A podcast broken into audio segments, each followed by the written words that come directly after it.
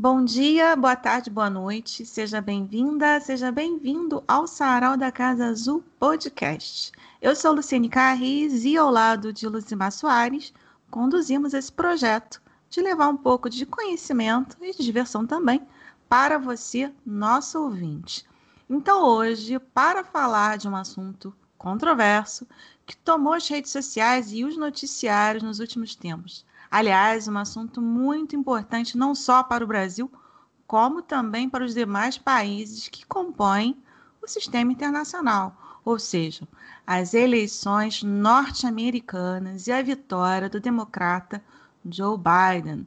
Trazemos então uma especialista, a querida professora Verônica Moreira Pires, Vale destacar que ela é doutora em História Comparada pela Universidade Federal do Rio de Janeiro, a nossa UFRJ, foi Visit Scholar do, Departamento de Estado norte-americano, com formação certificada pelo SUSES for Scholars Program on American Politics and Political Thought. Acho que meu inglês ficou ótimo.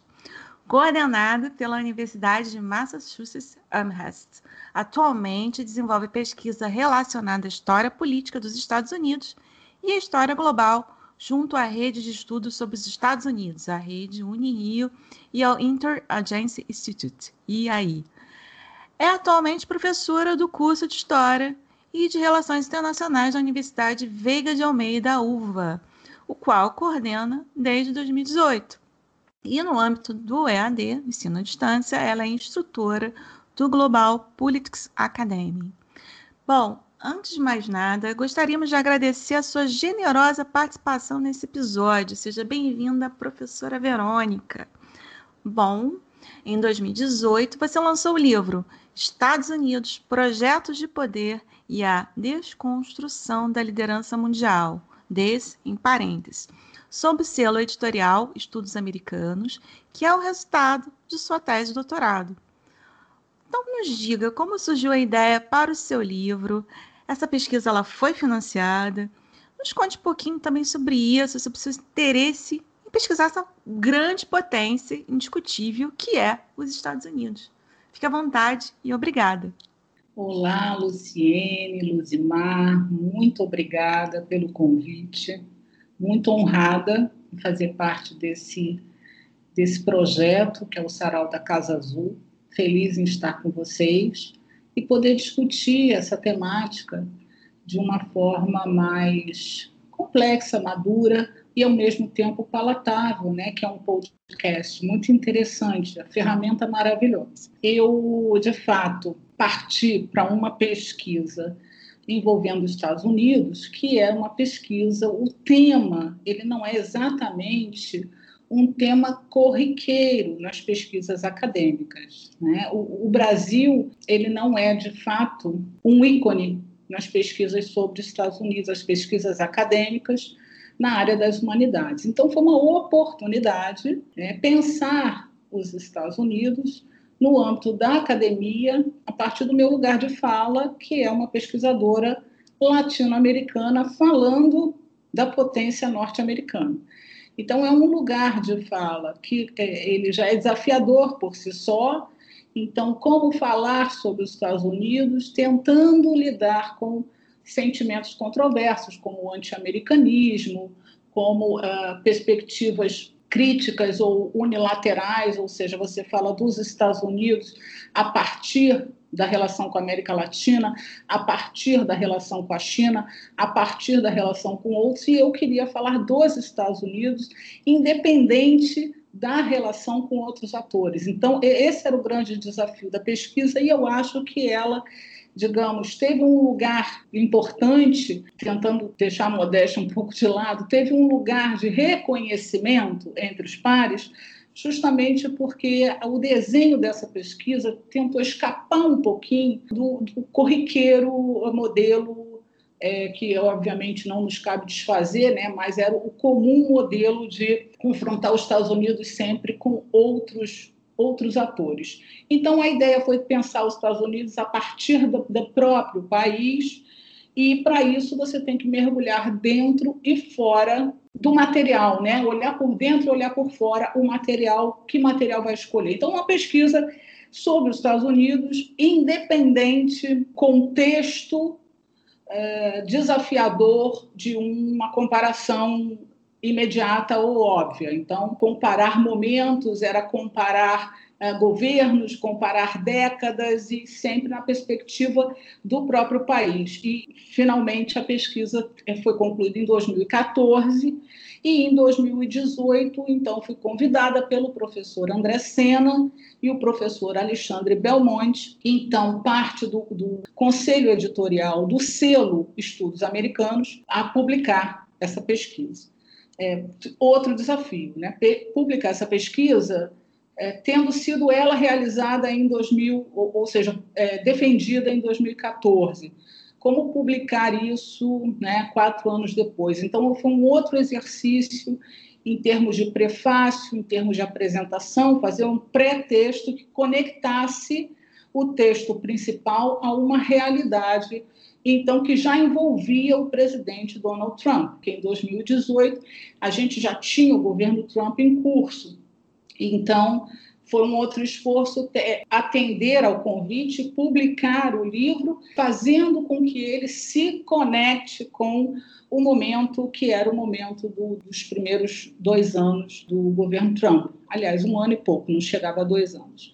Então, o, a ideia da pesquisa era estratégica, estudar um objeto com pouca produção a partir do Brasil, mas o livro se deu é, por conta já do, do, do, impulso que o governo Trump deu aos estudos sobre os Estados Unidos, porque aí ficava difícil entender o que era o governo Trump é, olhando assim uh, os Estados Unidos com as referências que a gente tinha. Então, foi uma oportunidade a publicação. A pesquisa foi financiada a partir do meio do doutorado a minha orientadora, a professora Sabrina Evangelista Medeiros, então teve uma conquista no edital pró-defesa, e essa conquista envolvia duas bolsas para doutorado e quatro para mestrado.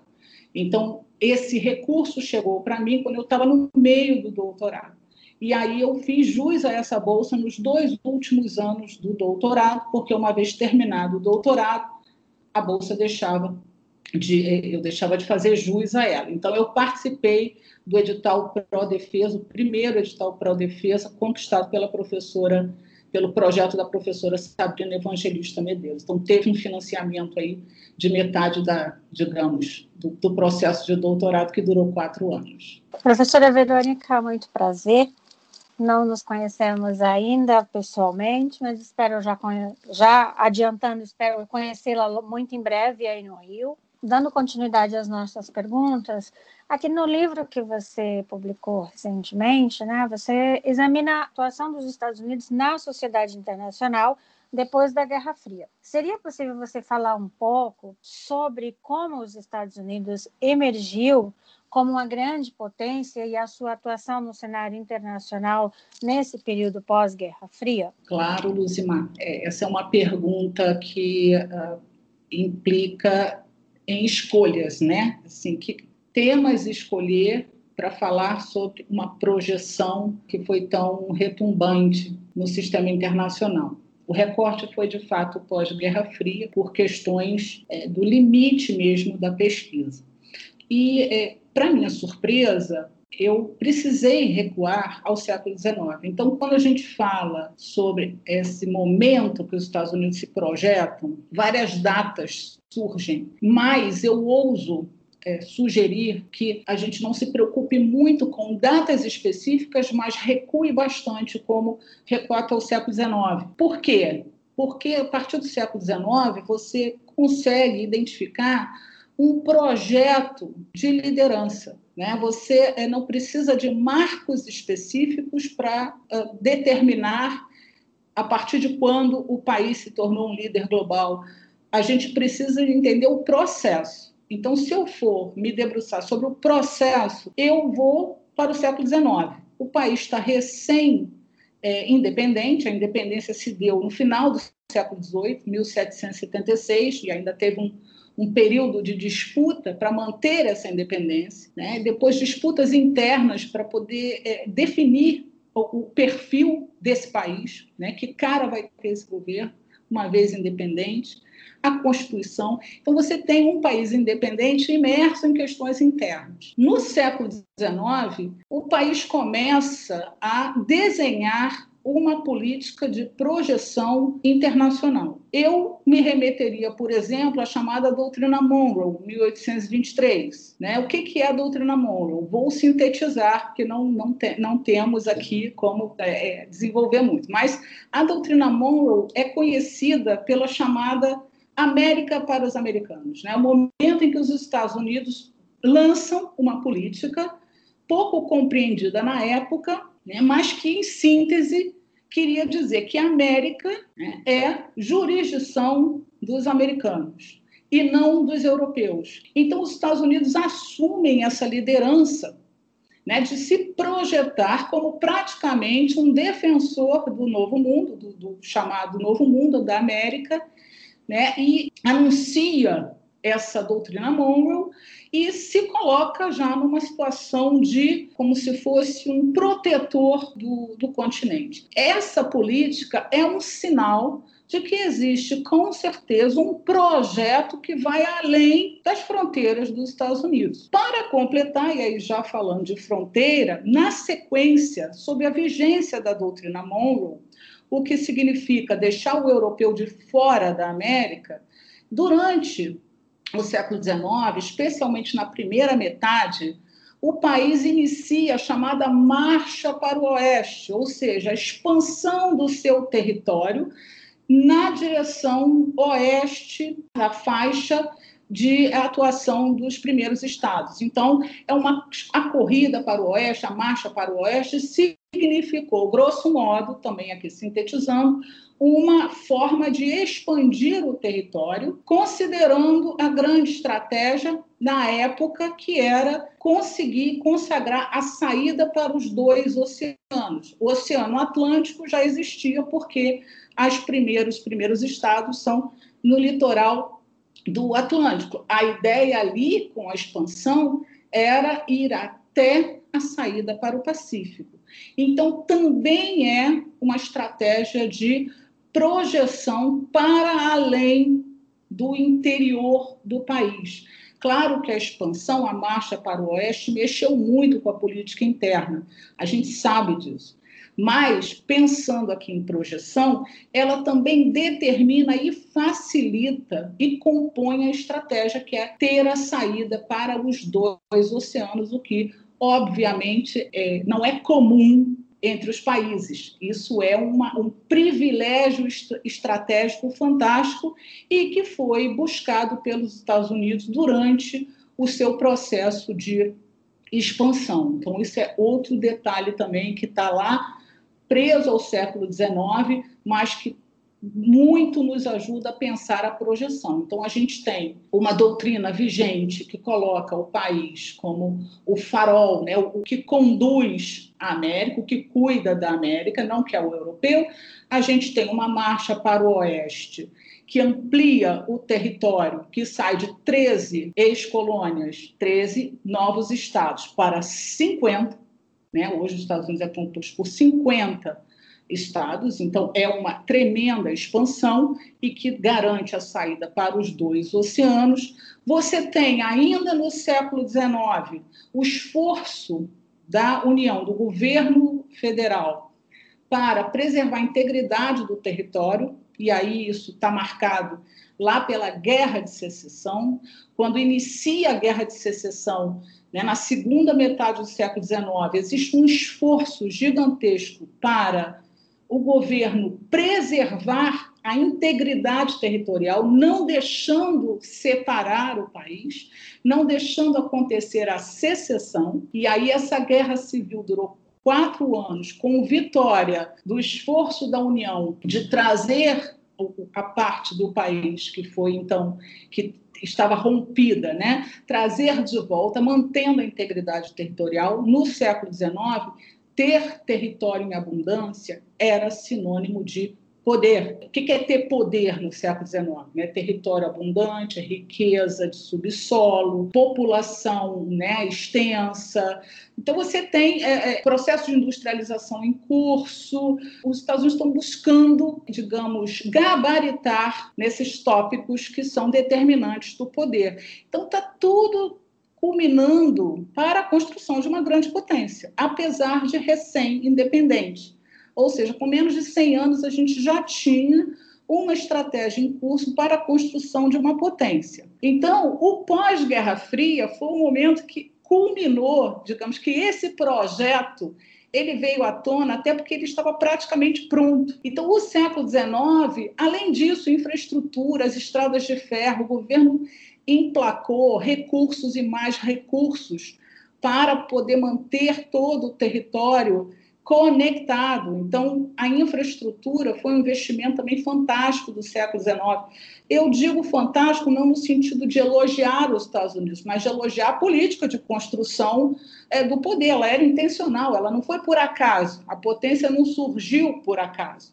Ela é uma estratégia que, por bastante tempo, se mostrou bem sucedida. Então, quando a gente fala que o esforço norte-americano é individual, é, pessoal, cada um, né, o self-made man, aquela ideia de cada um, o, o liberalismo né, na sua essência, né, cada um é cumprindo com a sua parte, a gente tem que tomar cuidado com os excessos nessa afirmação, porque no século XIX ninguém foi mais presente do que o recurso público, né? de, de poder colocar o, o país em condição de desenvolvimento. E aí o recurso público foi absolutamente vital para construir esse país. Então, esse liberalismo, que o Estado é mínimo, que o Estado não se envolve, isso também precisa ser revisto. E lá no século XIX a gente tem evidências muito claras de que o Estado foi muito importante para a construção do poder norte-americano. E aí, quando a gente pensa nesse protagonismo global, a gente pensa já no início do século XX como uma potência, digamos, praticamente formada. O que, que, faltava? Reconhecimento internacional. O mundo não enxergava os Estados Unidos com, digamos, os índices que ele já apresentava. E aí o século XX vai trazer, então, esse reconhecimento, vai trazer essa possibilidade de uma projeção efetiva. E, durante o século XX, essa projeção se deu, culminando aí com o fim da Segunda Guerra e o reconhecimento a partir do fim da Segunda Guerra Mundial, com o uso das armas nucleares, a demonstração de força, houve aí sim um olhar externo, um reconhecimento quase que global do poder dos Estados Unidos, que aí de imediato entra na chamada bipolaridade. Então, esse cenário pós-Guerra Fria é o cenário de uma potência já reconhecida, mas que com o final da Segunda Guerra encontra um rival, que é a União Soviética. E aí a Guerra Fria, ela é, também, grosso modo, né, para a gente não sair do nosso tema, ela se desenha na perspectiva de duas grandes potências, de duas superpotências disputando o resto do mundo, né? disputando a sua influência no resto do mundo, brigando, trabalhando ou incessantemente investindo nas zonas de influência e cada, cada um acreditando no seu modelo. Estados Unidos de um lado, União Soviética do outro. O fim da Guerra Fria, todos nós sabemos que foi a dissolução da, da União Soviética e, a, então, dependendo do olhar, né, para alguns, a vitória, entre aspas, dos Estados Unidos né, em relação à União Soviética nesse mundo bipolar que se desfaz.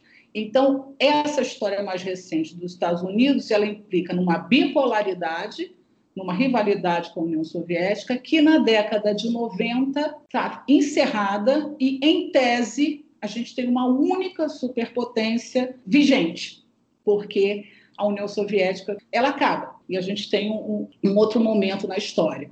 Então, digamos que esse surgimento, ele não é da década de 90, ele é um processo, recapitulando, ele é um processo que vem desde o século XIX. Professora, dando continuidade, seu livro, inclusive, Você demarcou que a década de 1990 propiciou né, novos olhares e posicionamentos nesse sistema internacional, como você acabou de colocar. Seria possível explicar o porquê da importância de um país como o Brasil de se integrar a esse sistema e a importância de outros atores, como a própria ONU, que tem sido consistentemente atacada, questionada pelo seu papel, principalmente nos últimos anos. Como é que você poderia é, definir isso para a gente, para os nossos ouvintes?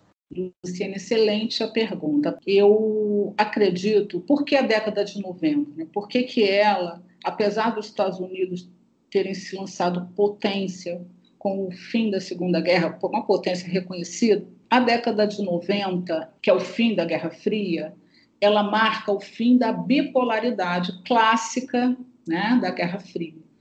E aí surgem as dúvidas na política dos Estados Unidos sobre qual a postura a ser assumida no ambiente internacional, uma vez que a bipolaridade se dissolveu. Então, você tem internamente um grupo que defende uma postura unipolar, uma postura de potência, como qualquer outra potência, aquele que é potência fazendo o uso de seu poder, portanto, o desenho de um mundo unipolar, tendo à frente os Estados Unidos, e, do outro lado, né, uma opinião dividida uh, de um grupo que acredita na multipolaridade, ou seja, os Estados Unidos assumindo um papel de é, parte de. Os Estados Unidos são parte de, parte do grupo de potências, parte do grupo dos mais ricos, parte da ONU, parte, enfim, sempre parte.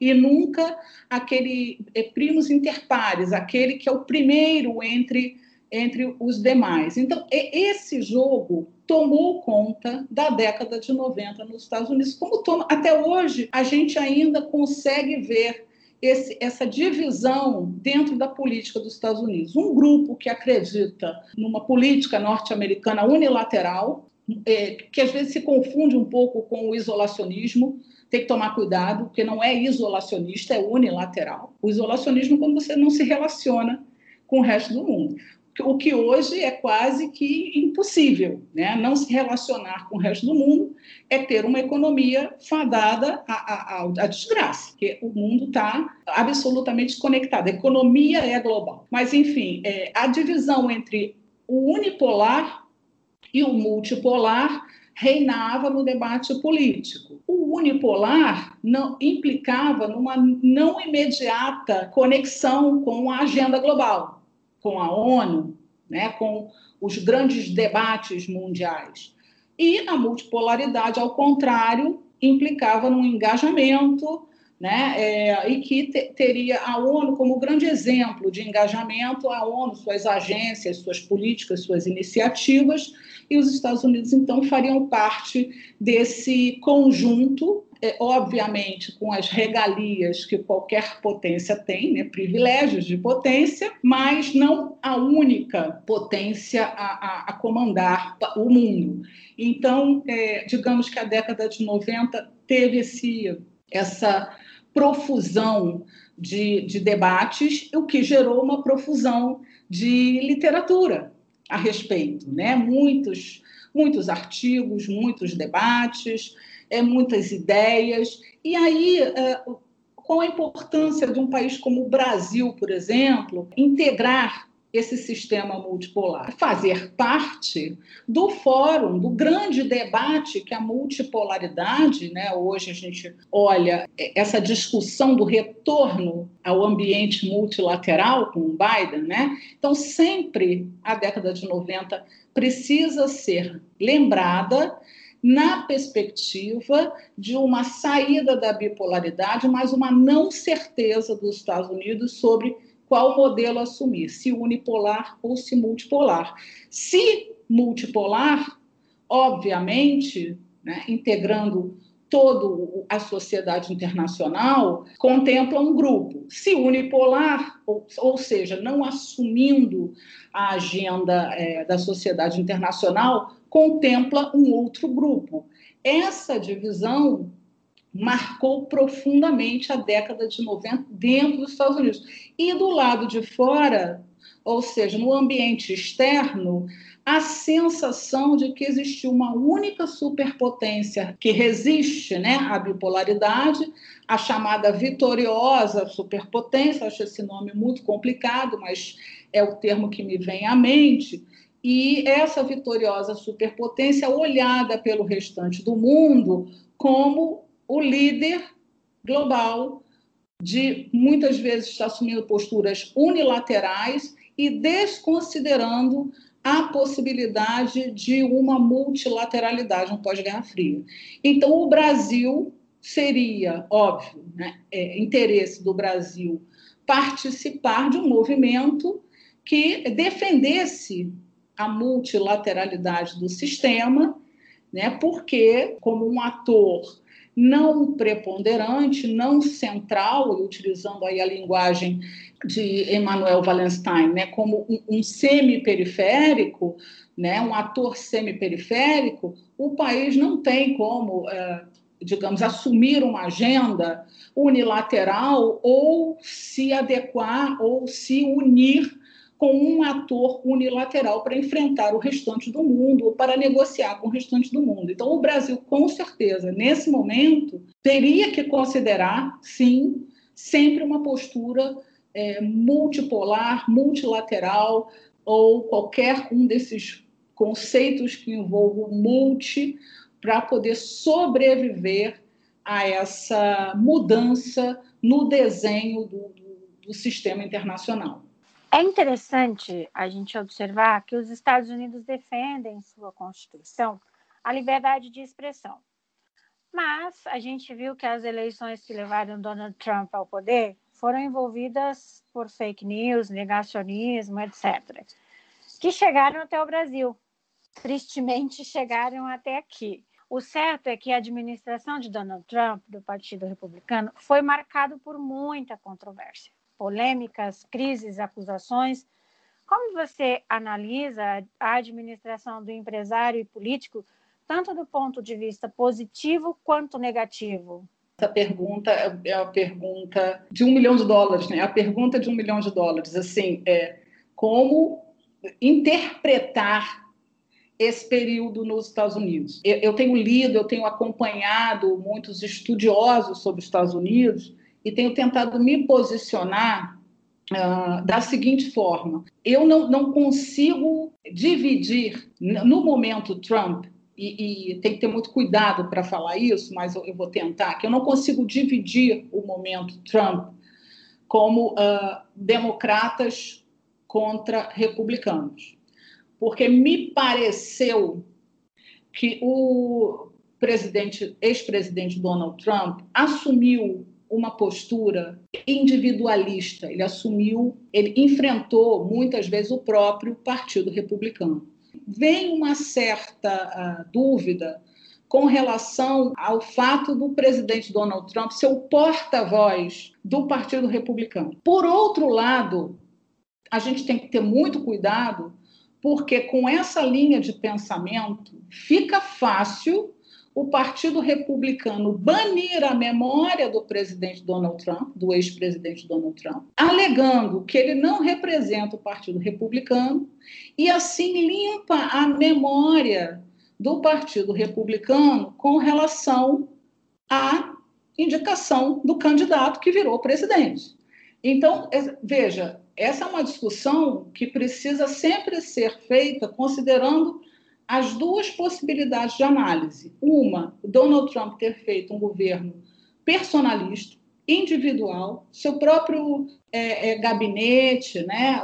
Tu, tudo montado por pessoas próximas, parentes, amigos, e é, deixando claro que o, o governo dele era dele. Por outro lado, enfim, sempre mantendo a outra perspectiva, não dá para isentar o Partido Republicano de ter aceitado, de ter protagonizado uma campanha que elegeu o presidente Donald Trump. E isso, então, é dividir a responsabilidade. Eu vejo que a polêmica não deve isentar o Partido Republicano da sua responsabilidade, porque Donald Trump foi candidato republicano e presidente pelo Partido Republicano, mas também não deve deixar de lado o fato de que ele fez um governo personalista, não assessorável, né, com, com, dificuldades de levar adiante a, a orientação do partido, e muitas vezes, inclusive, deixa o partido um pouco dividido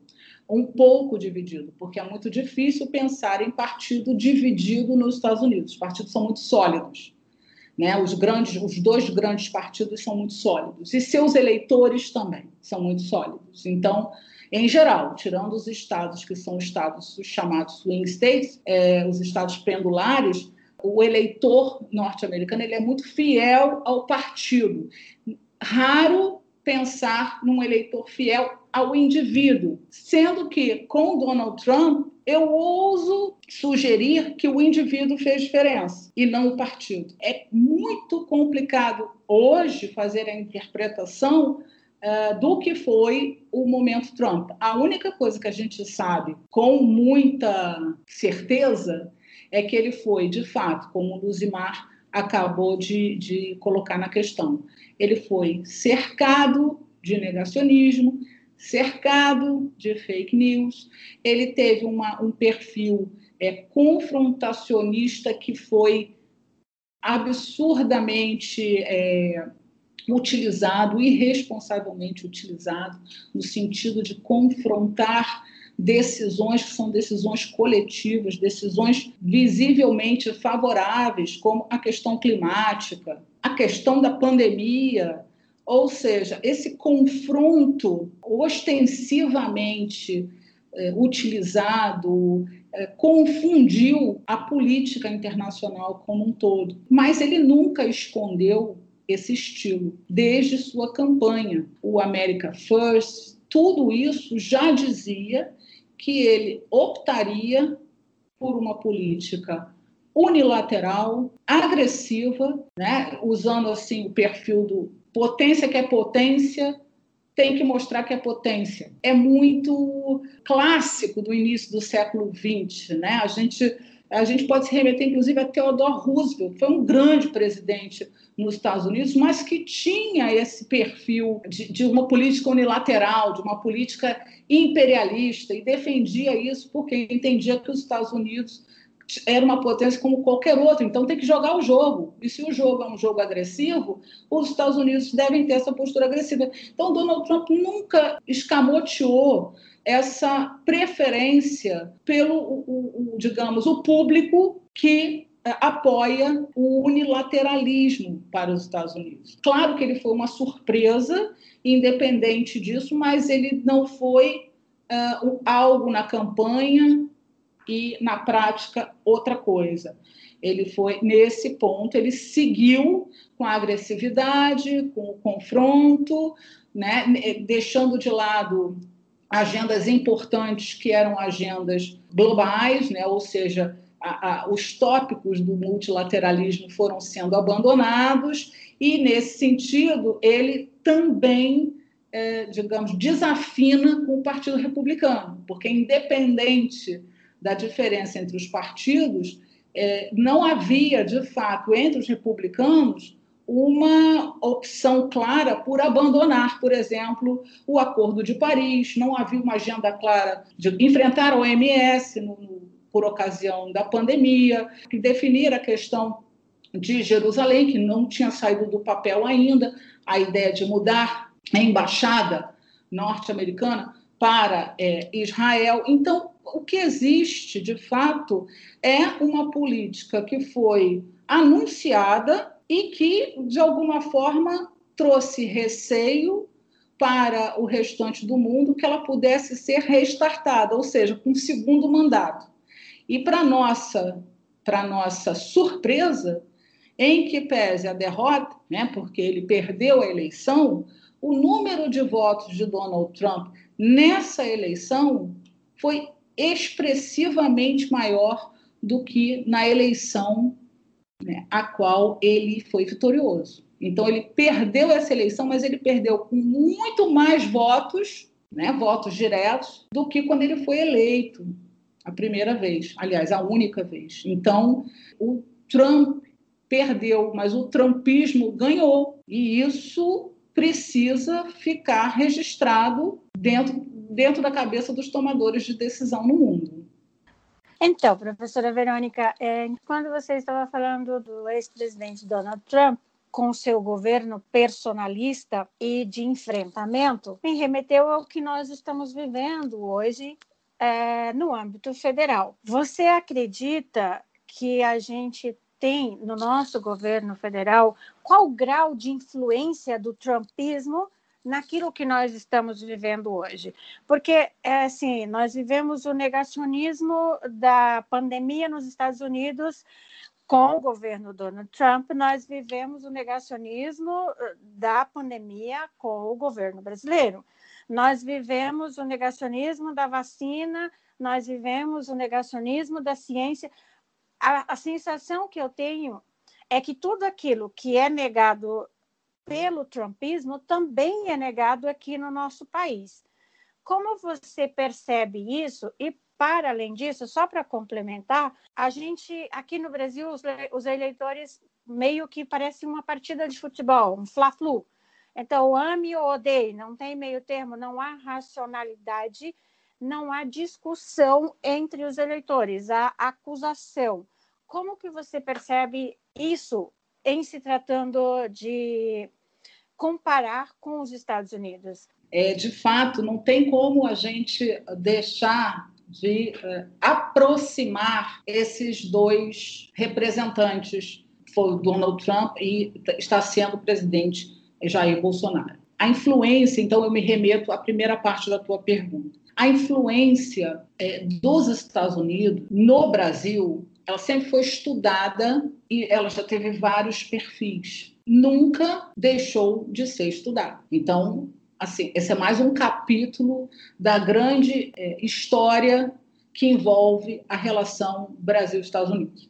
Sendo que, e aí eu volto à questão do indivíduo, né? nós estamos, ou estávamos, num contexto curioso nós tínhamos nos Estados Unidos e no Brasil dois representantes personalistas que desenvolveram políticas personalistas que apostavam no apoio no indivíduo, ou seja, Donald Trump apostava no apoio ao Donald Trump e não aos republicanos ou à base do partido, assim como o presidente Jair Bolsonaro, me parece que segue na mesma linha. Né? Ele aposta no apoio a ele mesmo, e não ao partido, ou, bom, é, muita inspiração nessa é, conduta de Donald Trump. E isso não é novidade, porque ele, por várias vezes, ele já é, alegou, já informou, já demonstrou a sua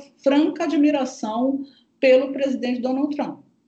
Então, é, veja, isso foi muito claramente é, colocado o quanto ele admirava Donald Trump na condução da política dos Estados Unidos, uma política personalista, negacionista. Hoje toma uma decisão, amanhã desfaz, né, é, sem grandes preocupações com as consequências dessa instabilidade na política internacional. A questão é que uh, o presidente Jair Bolsonaro apostou ou, ou vinha apostando nessa permanência do modelo definido por Donald Trump. Esse é meu olhar. Ou seja, ele acreditou que aquilo se perpetuaria por talvez mais um mandato. E aí o que aconteceu foi que o presidente Trump, então, como raras vezes aconteceu nos Estados Unidos, foi presidente uma única vez. Ele não foi reeleito o que implicou numa imediata necessidade, não só do presidente, mas como da presidência, ou seja, tudo que envolve o seu ministro das relações exteriores, repensar a fala. Porque muito, muito grande, ou se sentindo muito uh, apoiado pela grande potência, numa questão de meses, perde completamente o apoio, porque o presidente Joe Biden é exatamente o oposto do que sonha o presidente Jair Bolsonaro. E já revelou, utilizando inclusive o nome, né, Brasil, para mostrar sua inquietude com relação a algumas políticas.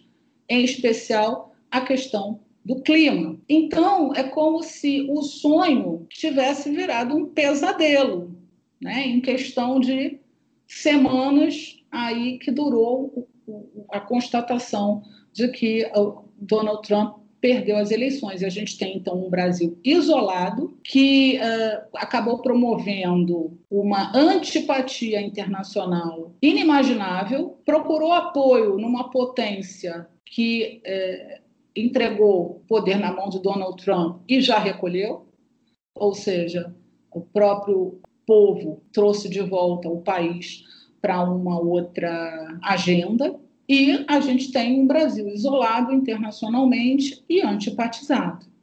Então, se essa influência, e aí voltando à sua pergunta, Lucimar, se essa influência fosse real, eu creio que o presidente Donald Trump teria sido um capítulo passageiro. Eu acho que a influência não foi real, a influência foi personalista.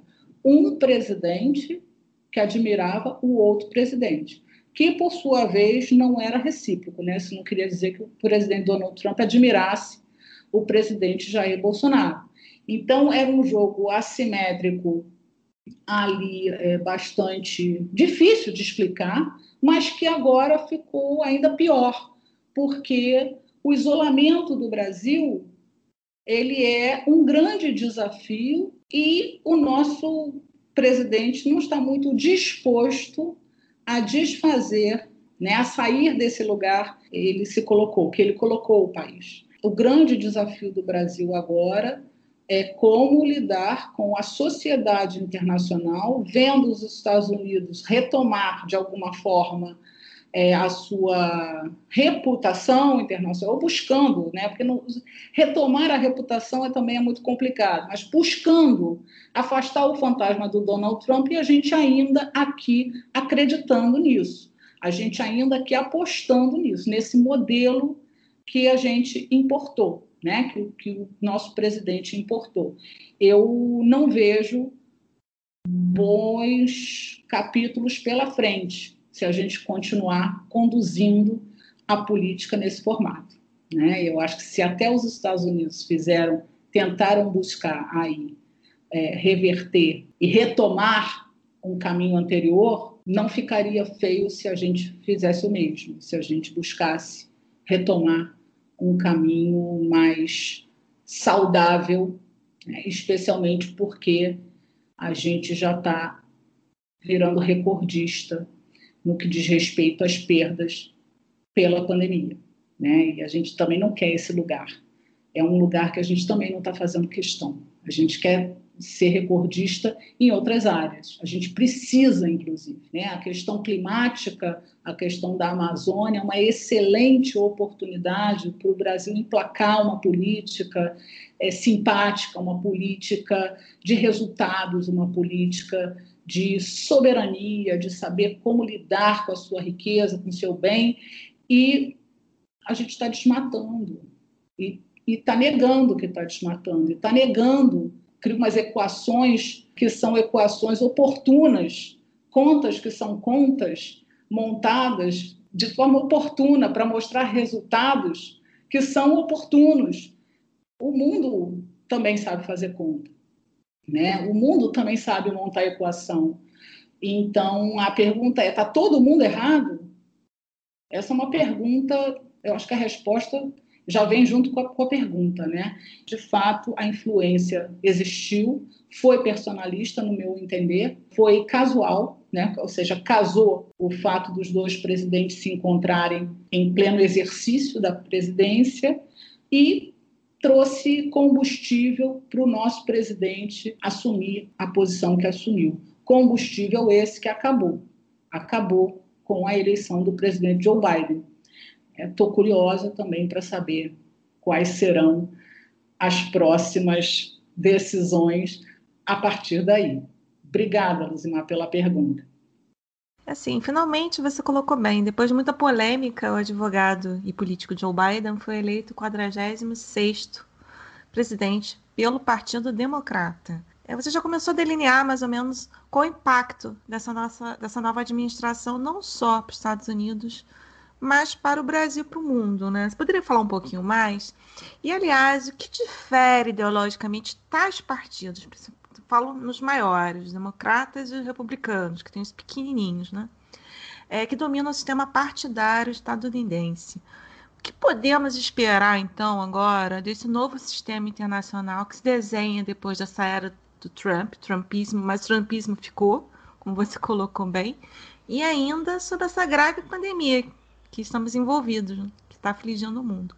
E para finalizar, a gente aproveita para agradecer a sua participação nesse nosso episódio e fica à vontade para falar, tecer demais comentários, fique à vontade. Obrigada, professora Verônica. Eu que agradeço muito, Luciene, muito, Luzimar. É uma oportunidade de falar assim por mais tempo sobre é, tal temática, poder fazer o recuo histórico necessário, poder fazer uma linha ou, ou propor uma linha de, de interpretação mais é, com mais fôlego, um fôlego histórico maior, e eu agradeço muito a vocês por fazer essa, esse recuo. Eu come, começaria é, tentando responder a essa última pergunta, sobre a, a, pensar a diferença entre os dois grandes partidos nos Estados Unidos. É, o que difere é, ideologicamente esses dois partidos é, que dominam, né, e acabam engolindo os pequenos. Para isso, eu vou olhar para fora, né? Assim, o que nos interessa é essa esfera é, é, internacional, que é o que impacta diretamente na condução e nas decisões políticas dos demais países. Então, eu, eu, vejo uma grande diferença entre os dois partidos da seguinte forma: se pensar o republicano numa política externa, ele vai atuar de forma a frear no sistema internacional qualquer tipo de acordo ou engajamento que não tenha real vantagem para os Estados Unidos. Então, a gente poderia, de forma assim, um medinho de ser grosseira, mas é, uma agenda mais unilateral, sim, mas com total consciência de que o país faz parte de uma economia global.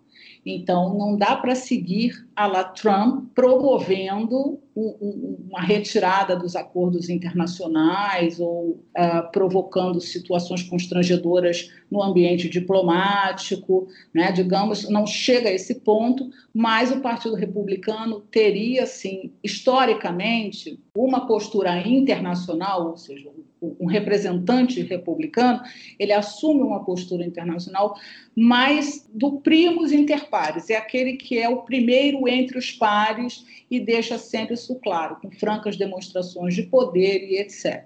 O Partido Democrata, por sua vez, ele tende a ter um discurso mais o representante, né, aquele o governo democrata, ele tende a ter um discurso um pouco mais diplomático, mais engajado, ele tende a, a, a engajar na, na grande pauta global, sendo que, se você olhar a política dos dois, ou seja, qualquer um dos dois partidos que eleja o presidente, todos os dois caminham numa mesma direção, que é projetar os Estados Unidos, seja pela via unilateral ou mais é, um protagonismo mais ostensivo, seja pela via multilateral com um engajamento maior. Mas não existe pensar republicanos e democratas, ou no ambiente externo, um presidente democrata, um presidente republicano, que não tenha em mente projetar o país que ele representa. Nesse sentido, e aí comparando mesmo, você tem diferenças no, na condução da política, mas o fim é o mesmo. Eles não divergem. É projetar o país, é fazer o país poder assumir o, o lugar que eles acreditam que é o lugar uh, ideal, que é a liderança global, né? e nisso eles não divergem.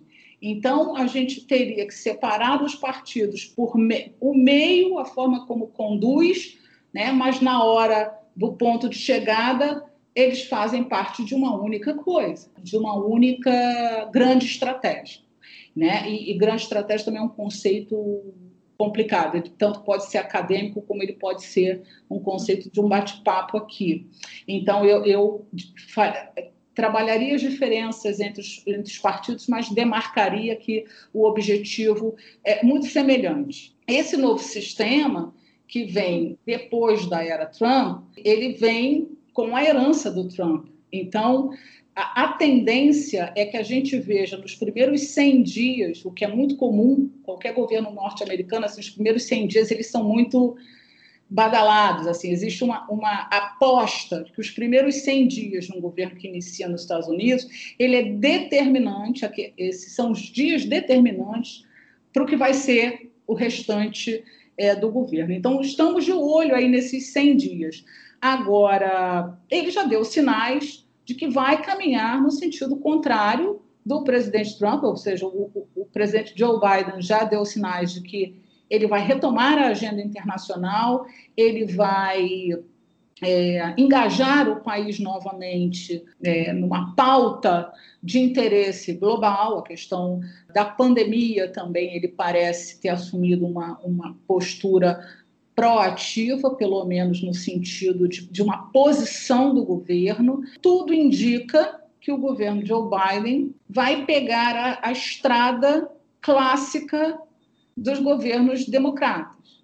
Agora, o Joe Biden é o único que tem como desafio, né, considerando a história recente dos Estados Unidos, é o único que tem como desafio apagar o fantasma do, do Trump, que continua assombrando.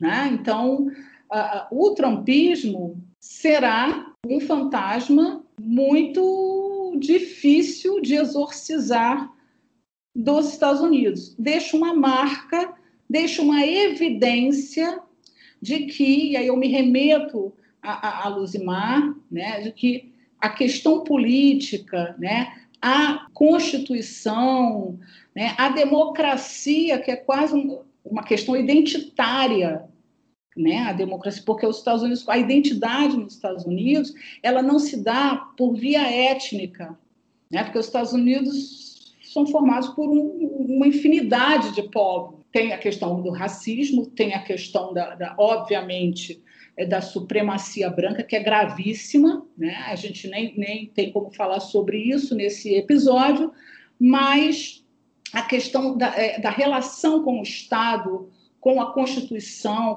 é uma relação identitária, né? porque o elemento ele engaja no país, ele assume aquele país para ele, independente dele ter uma outra origem. Então, o Trump mexeu com tudo isso. Né? Ele colocou em risco a democracia, ele colocou em risco temas que são temas para os Estados Unidos, para a população norte-americana, são temas absolutamente blindados.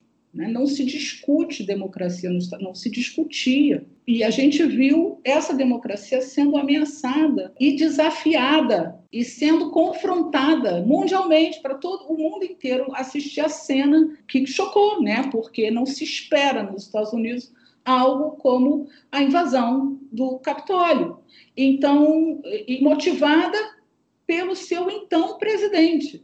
A gente está falando de um, um rompimento com forças identitárias inimagináveis. E o que Biden tem pela frente é muito desafiador, porque apagar o trumpismo não vai ser fácil. E, e ele vai precisar fazer isso, porque é, o, o, fantasma de Trump fica muito forte na, na, na, história dos Estados Unidos. Eu queria voltar à questão da Luzimar, quando ela fala da liberdade de expressão e que me passou, de fato, Luzimar, é, a liberdade de expressão é outra questão identitária, né? A questão das da, emendas, né? A própria questão da, das armas, né? Ou seja, existem temas nos Estados Unidos que não estão em discussão. Contudo, é justamente essa liberdade de expressão que acaba autorizando os excessos. Então, assim como a questão né, da emenda constitucional que autoriza a questão da, da arma, se não me engano, a emenda 2, ela também acaba causando grandes episódios de violência. Né? Então, esse jogo de como preservar tópicos identitários, né, como a própria Constituição, que é a mesma Constituição desde o início, com tão poucas emendas, né? ou seja, isso é um baluarte da identidade dos Estados Unidos, né? que é uma identidade política bastante forte. Então, a liberdade de expressão faz parte disso. Ao mesmo tempo, ela gera excrescências. Ao nosso olhar, são excrescências. Por quê? Porque são é, é, quando ultrapassa aquilo que nós entendemos como razoável. Só que né, ela, essa liberdade está defendida na Constituição. Então, olha que armadilha e eu não estou dizendo que a Constituição é uma armadilha e que a democracia é uma armadilha. Eu estou dizendo que é algo complexo e que requer aprendizado constante. Por quê? Porque ela não é óbvia, né? ela é processo.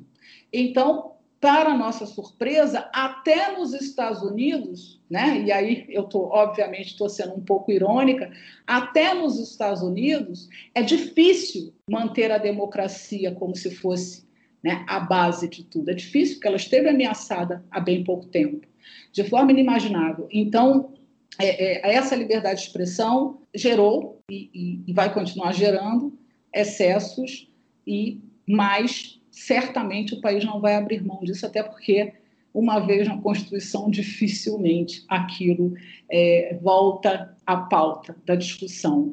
Né? Então, a gente, espero que a gente tenha conseguido oferecer ao, ao nosso, ao, aos nossos ouvintes, aos nossos queridos eh, seguidores, e eu não sei quais são os nomes reais, né, para eu espero que a gente tenha conseguido fornecer conteúdo é, legal, inteligente, é, suficiente para começar essa discussão.